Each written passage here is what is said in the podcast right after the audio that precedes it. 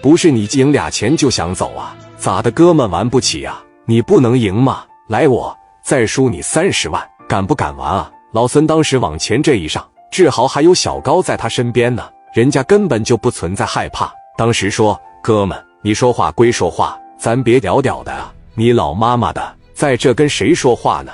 陈乔当时往前一上，朝那桌子上啪就一下子。今天你他妈就不能走，我还就不信了，谁能把我们家的钱赢走？你要是不跟我玩的话，我在这当场撬开你，你感觉合适吗？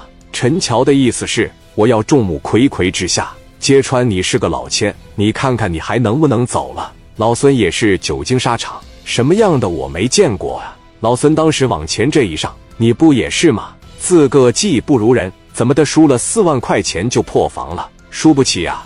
还是咋地？你要想切磋，咱明天咱留个联系方式，咱找个酒店，咱俩单客，一人准备一千万，输光了走人，敢吗？别整那个，今天你出这个屋。指定就跑了，我今天就得把钱赢回来。你敢不敢玩？反正你要是不玩，你就甭想出这个屋，知道吗？那你的意思是不让我走呗？就是赢钱不让走呗？行啊，今天我就不玩了，我就走了。我还真就不信了。说完，老孙转头就要走，人家拿着对讲机从后边趴着一整出来，一喊进来，都进来。这一说进来，从外边进来的有三十多个，而且你一看那造型。嘎紧握里都架着家伙，要么是五连发，要么就是大砍刀，三十来个一下给这哥仨就围着了。陈乔迈着小方步就上来，玩不玩啊？不玩的情况下把钱放这，要不我就得给你开开皮了。金相在旁边不吱声，高泽健蹭就上去了，志豪蹭就上去了，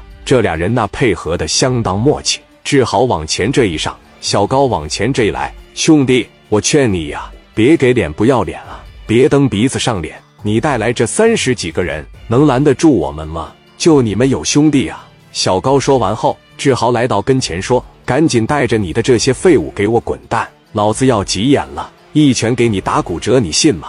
哈哈，刚才他说了什么？旁边那哥们嗤之以鼻。他说要一拳给你打骨折了，长这么大我还真没见过谁拳头能给我打骨折的。这句话刚一说完，志豪必须出手展示一番了。陈乔当时在这正说话呢。高泽健一下子揪住他的衣领子，陈乔顺势也伸手来抓小高的手，肋骨的位置正好暴露在志豪的跟前。志豪的拳头打过去，嘎巴的一声，小高一松手，高泽健朝着他鼻子上啪嚓就给来一拳，这哥们直接就坐地下了。这个手捂着肋巴扇子，这个手捂着鼻子，那血哗哗就开始往下流。他有一种感觉，我肯定是废了，因为他感觉现在这个肚里边有点热。肯定是打折的肋骨扎到内脏出血了，身上疼的都岔气了。志豪拿着对讲机，哥进来，都进来。李正光、陈红光、朱庆华、聂磊、史殿林这帮人往里一进，一百多人直接把这小胡同就给堵了。